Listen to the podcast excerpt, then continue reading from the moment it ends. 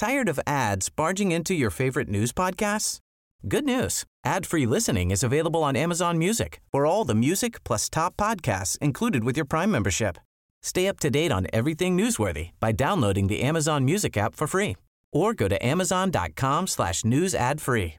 That's amazon.com slash news ad free to catch up on the latest episodes without the ads. Every year, one thing is always predictable postage costs go up. Stamps.com gives you crazy discounts of up to 89% off USPS and UPS services, so your business will barely notice the change. Stamps.com has been indispensable for over 1 million businesses just like yours. It's like your own personal post office. No lines, no traffic, no waiting. Sign up with promo code PROGRAM for a four week trial plus free postage and a free digital scale. No long term commitments or contracts. That's Stamps.com code PROGRAM.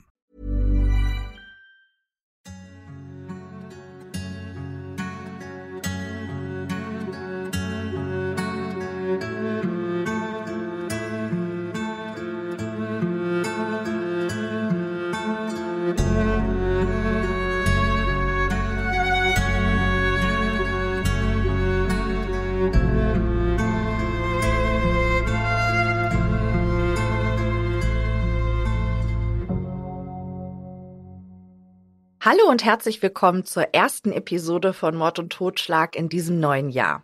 Bevor ich mit dir in den neuen Fall einsteige, möchte ich dich noch schnell darauf hinweisen, dass du Alex von Wahre Verbrechen und mich am 20.04. in Hamburg treffen kannst. Den Link zu den Tickets habe ich dir in die Show Notes gepackt. Es ist der 22. Mai 2009, als auf der Polizeiwache in der Gemeinde Mokina im US-Bundesstaat Illinois das Telefon klingelt. Am anderen Ende der Leitung meldet sich ein junger Mann und spricht exakt drei Worte.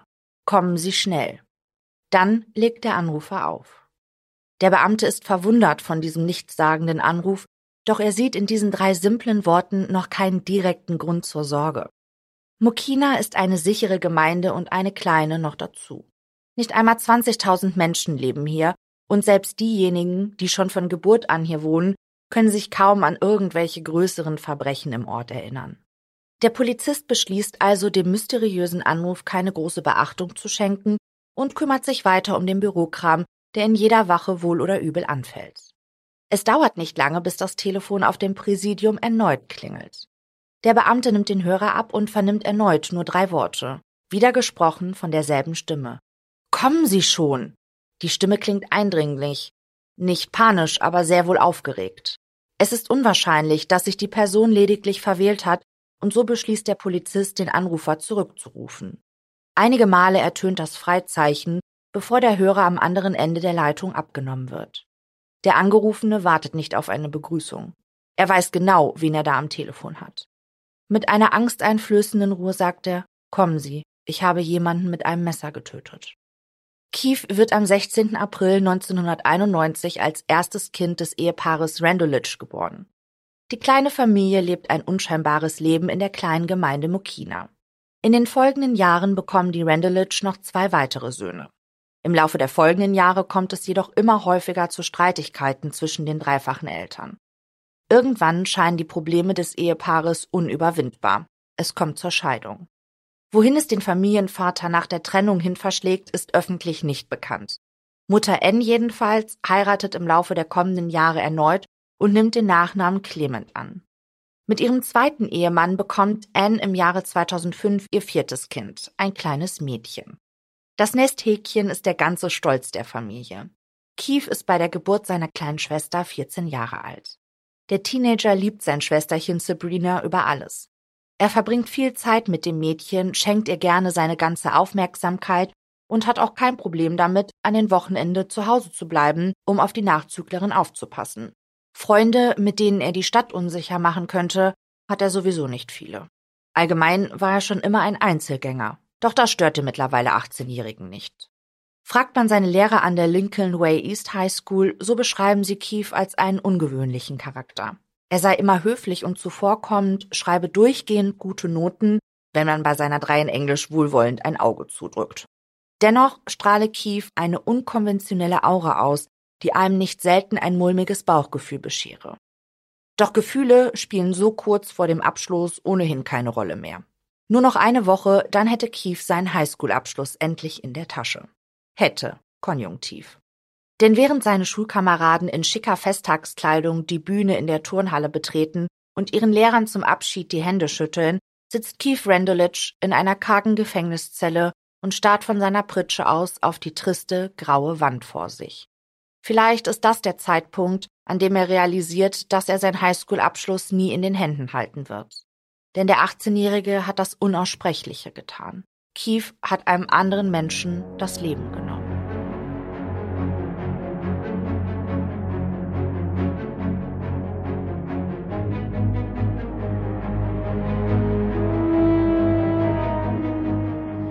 Der 22. Mai 2009 begann wie jeder andere Tag im Haus Clement Randelich. Der 18-jährige Keith und seine jüngeren Brüder gingen zur Schule, während ihr Stiefvater sich auf den Weg zur Arbeit machte. Mutter Ann kümmerte sich derweil zu Hause um die vierjährige Sabrina. An jenem Freitag herrschte geschäftiges Treiben in den vier Wänden der Patchwork-Familie. Am Abend fand ein Ball an der Schule des 14-jährigen Sohnes statt, zu dem Ann und ihr Ehemann den Jungen begleiten wollten. Doch bis dahin gab es noch einiges zu tun. Vielleicht war Anne auch deshalb nicht in bester Stimmung, als Keith sie am späten Nachmittag um ein Gespräch bat. Ohne dass der 18-Jährige ein Wort gesagt hatte, wusste sie bereits, was er von ihr wollte. Letzte Woche hatte ihr ältester Sohn seinen lang ersehnten Waffenschein gemacht. Und seitdem lag der Teenager, Mutter und Stiefvater mit dem immer gleichen Thema in den Ohren. Er wünschte sich eine Waffe. Seine erste eigene Pistole. Anne hatte kein Problem mit der Idee, dass ihr Sohn sich eine Pistole anschaffen wollte. Schließlich hatte er lange genug auf seine offizielle Lizenz hingearbeitet. Er kannte die Sicherheitsregulationen und was es bedeutete, verantwortlich mit einer Waffe umzugehen. Aber Keith war bereits 18 Jahre alt, auf seine eigene Art erwachsen und sollte lernen, für die Dinge, die er haben wollte, zu arbeiten. In einer Woche hätte er die Highschool hinter sich gelassen und könnte sich einen Job suchen, um sich dann von seinem eigenen Geld die Waffe zu leisten. Keith gefällt die Meinung seiner Mutter ganz und gar nicht. Er ist wütend und als auch alles Betteln und Flehen Anne nicht umzustimmen scheinen, setzte er ihr ein Ultimatum. Würde sie ihm beim Kauf einer Waffe nicht unterstützen, dann würde er eben ausziehen. Es gäbe da einen Freund, bei dem könnte er unterkommen. Dass dieses Druckmittel nichts weiter als eine Lüge war, musste Enya nicht wissen. Seine Mutter blieb jedoch hart. Viel Zeit für Diskussionen hatte sie ohnehin nicht mehr. Ihr jüngster Sohn hatte sich bereits in seinen schwarzen Smoking geschmissen und war bereit für den Schulball. Anne musste sich nun darum kümmern, dass sie pünktlich das Haus verließen. Eigentlich hätte Keith, wie sonst auch, mit der Aufsicht seiner kleinen Schwester beauftragt werden sollen. Doch der 18-Jährige war so wütend, dass Mutter Ann sich besser damit fühlte, den dritten Bruder im Bunde darum zu bitten, auf die vierjährige Sabrina aufzupassen. Dieser war davon allerdings alles andere als begeistert. Viel lieber würde er den Freitagabend am Computer verbringen. Deshalb kam der Teenager der Bitte seiner Mutter auch nur widerwillig nach. Nachdem ihre Eltern und der jüngste Bruder das Haus verlassen hatten, begab sich der unfreiwillige Babysitter mit der kleinen Sabrina ins Wohnzimmer, um ein paar Cartoons im Fernsehen anzuschauen. Keith, der seit dem Streit mit seiner Mutter in seinem Zimmer gesessen und geschmollt hatte, beschloss derweil, sich in der Küche um den Abwasch zu kümmern. Ungesehen ließ er dabei ein 13 Zentimeter langes Messer in die Vordertasche seines Pullovers gleiten. Nach der Auseinandersetzung hatte er einen Entschluss gefasst. Nachdem er den Abwasch erledigt hatte, gesellte er sich zu seinen beiden Geschwistern ins Wohnzimmer. Der 18-Jährige sagte zu seinem jüngeren Bruder, dass er wieder auf sein Zimmer gehen und weiterzocken könne. Keith würde gerne auf die gemeinsame Schwester aufpassen. Ein Angebot, das dieser nur zu gerne annahm. In seinem Zimmer wartete immerhin das Online-Spiel auf ihn, in das er die letzten Monate seine ganze Freizeit gesteckt hatte. Der Junge stürmte zu seinem Computer, stülpte sich die Kopfhörer über und versank in der künstlich erschaffenen Welt. Keith und Sabrina hatte es in der Zwischenzeit in den Keller verschlagen, wo sich das Zimmer des 18-Jährigen befand. Keith hatte einen Fernseher in seinem Zimmer und gemeinsam sahen sie sich nun eine Folge SpongeBob Schwammkopf an. Der gelbe Cartoon-Schwamm in seiner Ananas unten im Meer wurde dem kleinen Mädchen jedoch schnell zu langweilig. Sie wollte lieber etwas spielen oder ein bisschen toben oder vielleicht doch etwas malen. Wenn die beiden Geschwister zusammen spielten, gingen sie meistens in Keiths Zimmer und so hatten sich auch einige von Sabrinas Spielsachen im Zimmer des Jugendlichen angesammelt. Die Vierjährige hatte schon immer gerne mit ihrem großen Bruder gemalt und so schlug sie ihm nun genau das vor. Keith zögerte einen Moment, stimmte ihrem Vorschlag dann aber zu. Bevor sie jedoch gemeinsam malten, sollte Sabrina sich kurz hinlegen. Nicht aufs Bett, sondern genau hier auf den Boden. Das sei Teil eines Spiels, sagte Keith. Die kleine Schwester tat wie ihr geheißen und legte sich auf den Rücken vor Keith, der in derselben Sekunde das Messer aus seiner Bauchtasche zog und sich über Sabrina beugte. Das kleine Mädchen war aufgeregt, weil sie nicht wusste, wie das neue Spiel funktionierte. Doch als sie den kalten Stahl der Klinge an ihrem Hals spürte, wich die Vorfreude aus ihren Augen. Deutlich sah Kief jetzt die Angst in ihrem Blick. Noch war sie still, doch als Kief das Messer bewegte und ihr einen kleinen Schnitt verpasste, fing das kleine Mädchen an zu schreien. In diesem Moment war sich ihr großer Bruder sicher, dass es nun kein Zurück mehr gab. Sabrina hatte das Messer gesehen und gespürt. Nun, so glaubte Keith, musste er seinen Plan auch wirklich durchziehen. Nur einer von vielen Gedankengängen, die wohl nur in Keiths Kopf so wirklich Sinn ergaben. Das kleine Mädchen hatte keine Chance, sich gegen ihren viel größeren und stärkeren Bruder zu wehren. Immer wieder stach der 18-Jährige auf seine kleine Schwester ein. Erst als die Vierjährige keinen Ton mehr von sich gab, legte Keith das Messer zur Seite. Der 18-Jährige betrachtete den leblosen Körper des Kindes und sah, dass sich sein Brustkorb noch ganz leicht hebte und senkte. Sabrina lebte. Noch. Keith war jedoch sicher, dass sie bald ihren letzten Atemzug nehmen würde. Keith machte sich derweil auf den Weg in die Küche, griff zum Telefonhörer und wählte den Notruf. Später berichtete der Jugendliche, dass er nochmals zu Sabrina ging, während er auf das Eintreffen des Streifenwagens wartete. Er will neben dem kleinen Mädchen auf die Knie gegangen sein, sie auf die Stirn geküsst und sich für die Grausamkeit, die er ihr angetan hatte, entschuldigt haben. Die ersten Polizisten trafen gegen 20 Uhr am Tatort ein. Keith wartete bereits vor der Haustür auf die Beamten, denen gleich auffiel, dass die Klamotten des schmächtigen Teenagers über und über mit Blut besudelt waren. Ohne Umschweife gestand er dem Polizisten, dass er gerade einen Mord begangen hatte. Derweil hatte Keiths 16-jähriger Bruder bemerkt, dass draußen irgendetwas vor sich ging. Die Dunkelheit vor seinem Zimmerfenster wurde von den rot-blau leuchtenden Lichtern des Streifenwagens erhellt. Verdutzt nahm er die Kopfhörer herunter, die ihn von der Außenwelt abgeschottet hatten. Der Junge eilte die Treppenstufen herunter, um zu sehen, was da draußen vor sich ging. Er konnte seinen Augen kaum trauen, als er Kief, kniend und blutüberströmt im Wohnzimmer vorfand. Vor dem 18-Jährigen hatten sich zwei Polizisten aufgebaut. Was passiert sei, wen er umgebracht habe, fragten die Männer Kief.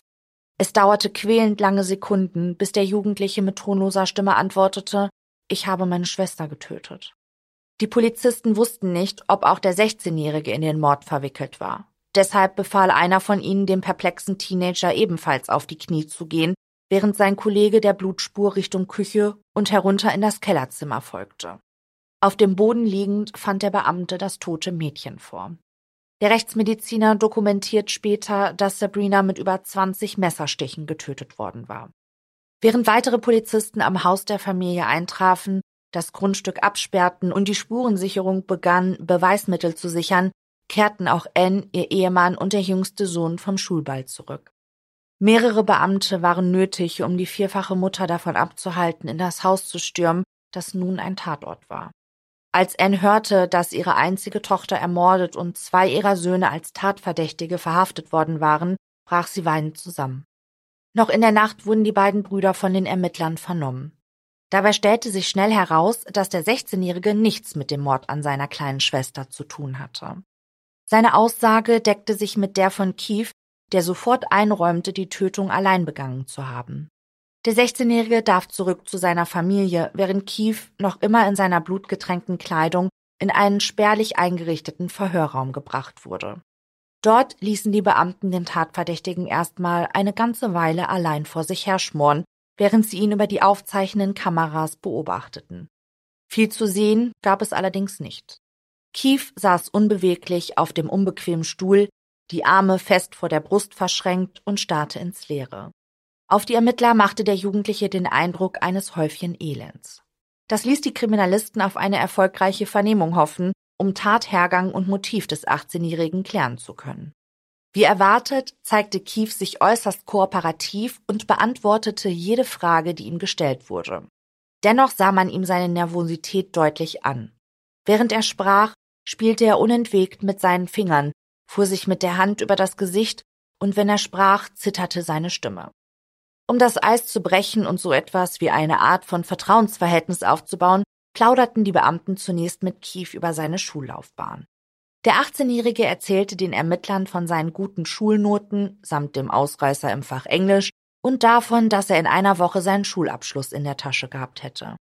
Keith sprach dabei im Konjunktiv, denn ihm war bewusst, dass das Leben, so wie er es kannte, nun ein Ende hatte. Das wiederum machte die Beamten stutzig. Es kam nicht oft vor, dass Täter auf dem Verhörstuhl sich ihrer Verbrechen und der Konsequenzen, die damit einhergingen, so bewusst waren wie dieser Jugendliche. Umso drängender war für die Ermittler die Frage, warum der Teenager seine Schwester ermordet hatte, wo er sich der Tragweite seines Handelns ja scheinbar bewusst war. Er habe Sabrina getötet, um sie zu schützen, antwortete Keith, während seine Stimme so sehr zitterte, dass sie brach. Während des Verhörs brach er immer wieder in Tränen aus und beteuerte, wie sehr er das kleine Mädchen geliebt habe. Er habe seiner Schwester nicht wehtun wollen, ganz im Gegenteil. Er habe dafür sorgen wollen, dass ihr Martyrium endlich ein Ende hätte. Seit mindestens einem Jahr würde die Vierjährige nun schon tagtäglich von einem anderen Familienmitglied missbraucht. Um wen es sich dabei gehandelt haben soll, wurde öffentlich nicht bekannt gegeben. Derjenige soll jedoch größer und stärker als Keith gewesen sein und das wiederum soll auch der Grund gewesen sein, weshalb er seine Mutter so eindringlich gebeten hatte, ihm eine Waffe zu kaufen. Keith erzählte, dass er den Mordplan schon Wochen vor dem Verbrechen ausgeheckt hatte. Allerdings hätte er eigentlich vorgehabt, den Peiniger seiner Schwester zu erschießen. Doch als ihm seine Mutter den Kauf einer Schusswaffe verweigerte, machte sie dem 18-Jährigen einen Strich durch die Rechnung. Doch der Jugendliche sei fest entschlossen gewesen, seiner Schwester weiteres Leid zu ersparen. An dieser Stelle unterbrachen die Vernehmer Kief immer wieder. Sie waren fassungslos über das vermeintliche Motiv des Jugendlichen. Wenn er doch von dem Missbrauch wusste, warum hatte er sich dann nicht an seine Mutter oder die Polizei gewandt, fragten sie ihn. Der Teenager antwortete, dass er sich sehr wohl seinen Eltern anvertraut habe. Doch deren Reaktion, angeblich sagten sie, dass er keine Petze sein sollte, hätte ihn in seiner Annahme bestätigt, dass er sich des Problems selbst annehmen müsse. Und da ihm seine Eltern schon nicht glaubten, habe er einfach nicht gewusst, wie er die Behörden davon überzeugen sollte, dass Sabrina von einem Familienmitglied gequält wurde. Die Ermittler fragten den Mörder, der sich des Unrechts seines Handelns ja durchaus bewusst war und immer wieder beteuerte, wie sehr er Sabrina geliebt haben will, wie er diese grausame Tat übers Herz bringen konnte. Nach dem Messerstichen, als er festgestellt hatte, dass sie noch immer lebte, wäre es noch nicht zu spät gewesen, dem kleinen Mädchen zu helfen und den Krankenwagen zu alarmieren. Auch darauf hatte Keith eine Antwort parat. Abgesehen davon, dass er Sabrina zu ihrem eigenen Wohl tötete, habe er die Tat auch deshalb zu Ende gebracht, weil er nicht gewollt habe, dass seine Schwester mit den körperlichen Entstellungen durch seine Messerattacke weiterleben müsse. Weil er vor allem ihren Hals attackiert hatte, hätte sie bestimmt Atemprobleme und hässliche Narben davongetragen. Die beiden Männer, die das Verhör führten, brauchten eine Pause. Ihre Köpfe rauchten bei dem Versuch, Kiefs Gedankengänge zu verstehen, und so verließen sie den Verhörraum. Beinahe eine ganze Stunde lang saß Kief nun allein in dem Zimmer, sackte wieder in sich zusammen und starrte auf den Boden vor seinen Füßen. Ein paar Zimmer weiter wurden derweil Kiefs Mutter und sein Stiefvater getrennt voneinander über das Verhalten des Jugendlichen vor der Tat befragt. Der Stiefvater nahm sich ein paar Minuten Zeit, bevor er begann, die Tage vor der Tat zu reflektieren. Dann sagte er aus, dass sein Stiefsohn sich vor dem Mord tatsächlich etwas komisch verhalten habe. Er sei noch stiller und zurückhaltender gewesen als sowieso schon, allerdings nicht in einem besorgniserregenden Ausmaß. In seinen Augen sei es immer harmonisch in der Familie zugegangen und sie alle seien gut miteinander ausgekommen. Kiefs Mutter hingegen erzählte eine etwas andere Geschichte. Ihr ältester Sohn sei noch nie mit seinen Familienmitgliedern zurechtgekommen. Die einzige Ausnahme sei die kleine Sabrina gewesen, die er abgöttisch geliebt habe. Allen anderen gegenüber aber sei Keith stets zurückweisend, teilweise sogar aggressiv gewesen. In Anbetracht der Gesamtumstände schrieben die Beamten Anns Worten allerdings nicht allzu viel Gewichtung zu. Sie war eine Mutter, die durch die Hand ihres eigenen Sohnes ihre Tochter verloren hatte, und so waren ihre Angaben womöglich nicht objektiv. Dann konfrontierten die Vernehmer Ann mit den Missbrauchsvorwürfen, die Keith ihnen gegenüber geäußert hatte. Die vierfache Mutter sagte aus, dass sie von dem angeblichen Missbrauch nie etwas mitbekommen habe. Und an ein Gespräch mit Keith, in dem sie so abweisend auf die Anschuldigung reagiert habe, könne sie sich ebenfalls nicht erinnern. Der Stiefvater bestätigte die Aussage seiner Ehefrau. Die Beamten standen nun erneut vor einem Rätsel. War Sabrina nun das Opfer eines Missbrauchs oder stimmte Keiths Aussage darüber gar nicht? Zurück im Verhörzimmer wurde das Motiv des 18-Jährigen hinterfragt. Die Beamten beschlich das Gefühl, dass ein anderes Motiv hinter seiner Tat stecken musste. Vorsichtig tastete sich einer der Beamten an ein heikles Thema heran. Er fragte Keith, ob er seine Schwester vielleicht etwas mehr als nur im familiären Sinne geliebt habe. Der Jugendliche war von der Frage des Mannes offensichtlich verwirrt. Er schien nicht sofort zu verstehen, worauf der Ermittler hinaus wollte. Der Beamte wurde nun konkreter.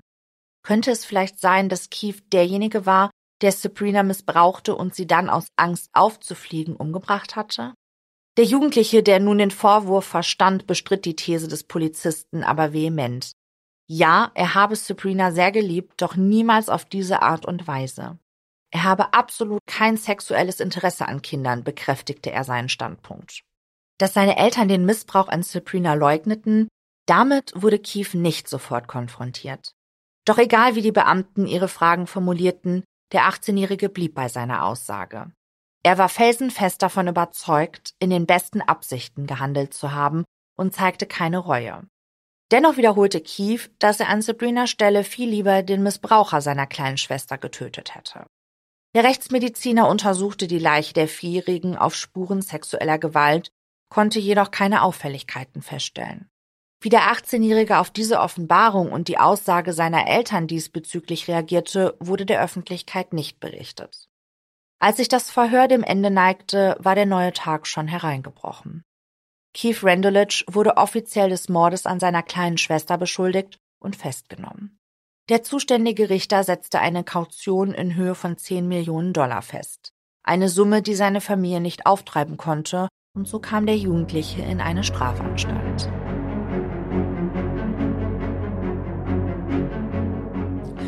Während seiner Zeit in Haft unterzieht sich Keith einiger psychologischer Gutachten, die ihm alle eine volle Zurechnungsfähigkeit attestieren.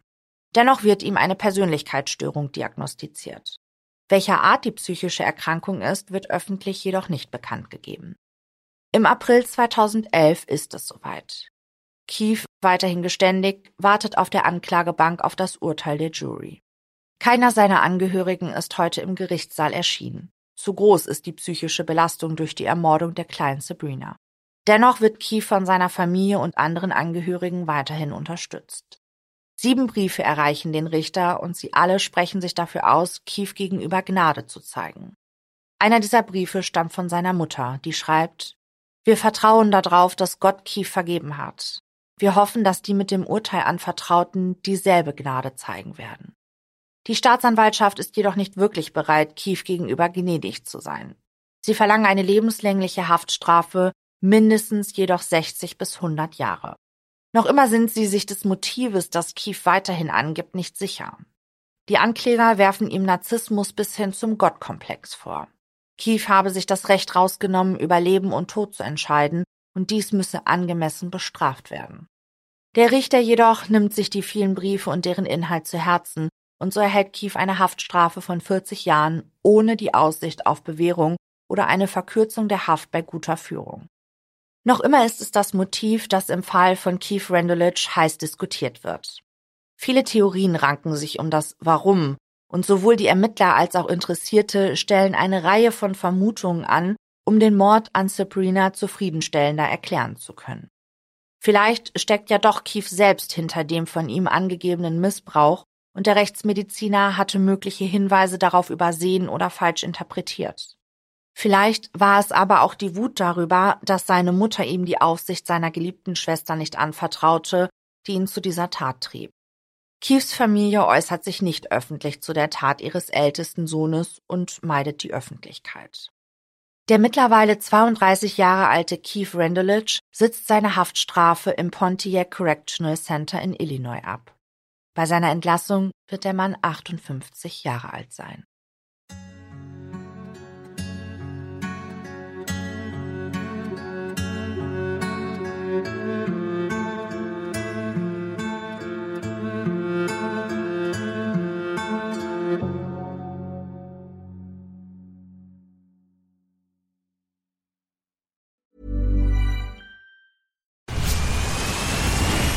Where's that dust coming from? Still finding debris after vacuuming? Eufy X10 Pro Omni Robot Vacuum has 8,000 PA of powerful suction to remove debris deep in carpets. And it's totally hands free. Want to know more? Go to eufy.com. That's EUFY.com and discover X10 Pro Omni, the best in class all in one robot vacuum for only $799. Tired of ads barging into your favorite news podcasts?